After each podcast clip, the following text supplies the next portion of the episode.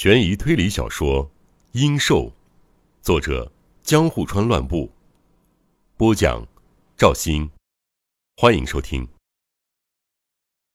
我时常思考这样一件事：所谓的推理小说家有两种，一种姑且称之为罪犯型吧，这类作家对犯罪特别感兴趣，明明正在创作的是推理小说。似乎不好好描述一通犯人的残虐心理，便无法尽兴。另一种可称之为侦探型，这类作家的心理健全，仅对考验逻辑才能的推理过程有兴趣，并无意琢磨罪犯的心态。接下来我要讲的故事主角叫大江春泥，是个推理作家，属于前者，而我自己恐怕属于后者吧。虽然我的职业与犯罪息息相关，但从事此业纯粹是出于我对侦探推理过程中涉及的科学性逻辑推理无限热爱，并非因为我是坏人。不，确切的说，恐怕没有人像我对犯罪这么敏感吧。善良如我，之所以会与这起事件扯上关系，说来都是事件本身的错。若我在道德上再迟钝一些，或者我身上有一丁点儿坏人的素质，或许现在不用这么后悔，也不必沉溺在如此可怕的疑惑深渊中吧。不，不仅如此，说不定我现在已经有了美娇娘，坐拥万贯家财，在某处享受着幸福快乐的人生呢。那件事之后，到现在过了不短的日子了。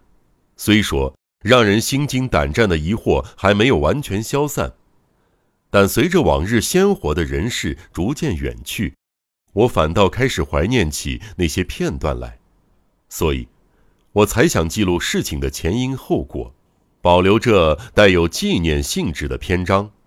同时，我也在想，若能将这份事实构思成一部小说，那该多有趣呀！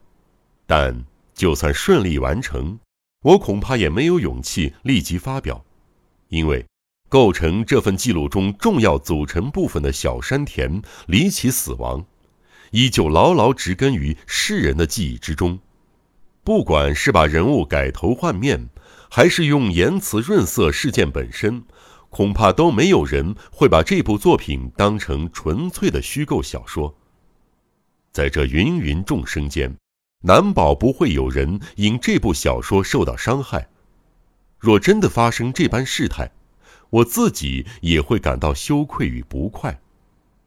不，这些都不是真正的理由。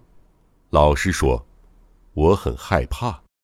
不只是事情本身可怕至极，那件事像白日梦般飘渺，真相又难以触摸。另外。我很害怕面对这起事实所产生的幻觉，就算现在，只要一想到这件事，我的整个思绪就犹如晴朗的天空倏然乌云满布，天边被一道午后雷雨前的闪电划破，耳中随之传来隆隆的惊雷声，眼前一片黑暗，整个世界仿佛都不对劲儿了，所以。我目前仍然不想发表这篇记录，但总有一天，我会把这篇记录当成基本素材，写部我最擅长的推理小说。这部记录只是关于整件事的草稿和较为详细的备忘录，因此，我拿出一本只记录过几页正月里日记，其余皆为空白的旧日记本。抱着在上头记下一篇事无巨细的日记的心情，将整件事记录下来。开始进入主题之前，我想先详细介绍一下故事的主角——推理作家大江春泥的为人、作品风格及其异于常人的生活方式。事实上，直到这件事发生，我对他的了解都是通过他的作品。虽然在杂志上与他有过交锋，不过并无实质来往，对他的生活知之甚少，手上仅有的详细资料，还是通过一本姓本田的朋友获得的。况且，在此直接写下从本田处多次询问得来的事实，似乎也不妥，而是应当依照事件的发展顺序，从我被卷入这桩怪事的最初开始下笔，才是最自然的。那是去年秋天十月中旬的事，一天。心血来潮的我想观赏古佛像，于是便来到上野的地势博物馆。我蹑手蹑脚的在昏暗空旷的展览室观赏，室内宽敞而杳无人迹，稍有响动即引起可怕的回音，害我连喉咙不适也不敢随意咳嗽。展览室内一个人也没有。我不禁思虑起博物馆为什么总是这么不受欢迎。陈列柜上巨大的玻璃闪着寒光，铺着亚麻油布的地板上没有一颗尘埃，天花板像佛寺正殿一样被挑得高高的。这栋建筑仿佛位于水底般寂静而森严。正当我站在某市陈列柜前，忘我的欣赏古意盎然的木雕菩萨像那梦幻般的性感曲线时，背后传来踮起脚走路的轻微脚步声与窸窸窣窣的丝绸摩擦声。有人正在靠近，我背上的汗毛不自觉地竖了起来，直盯着玻璃上映出的人影。只见一名身穿黄八丈花样夹衣。梳着高雅圆髻的女性站在我背后，那影像正好与陈列柜里的菩萨重叠，她也正专心注视着我正在欣赏的菩萨像。说来惭愧，当时我佯装欣赏佛像，其实不时偷偷观察这位女性。她是那样引人遐想，有一张白净的脸庞。我从未见过如此湿润的白，这世间若真有人鱼存在，想必人鱼的肌肤就像这位女性般珠圆玉润吧。她的脸型是古典美女的瓜子脸，无论眉毛、鼻子、嘴巴还是脖颈，一切的线条看来都是那般纤细柔软、弱不禁风，就像古代小说家笔下虚幻的圣女。稍一碰触便消失无踪，即便现在，我依然忘不了她那纤长睫毛下梦幻般的迷蒙眼神。究竟是谁先开口的？如今已不记得了，大概是我借故先开口的吧。关于这边的展示品，我和他寥寥交换了几句心得，并借此机会同他一起绕博物馆一圈。接着又从上野的山内一同走到山下，在这段不算短的时间里，我们有一句没一句的聊了许多。聊过这么多之后，我越发觉得她的美风情万种，特别是她笑的时候，那种不胜娇羞又柔弱不堪的姿态，让我仿佛见到了古老油画里的圣女像。也让我联想到蒙娜丽莎神秘的微笑，我不由得沉溺在一种难以言喻的感官享受之中。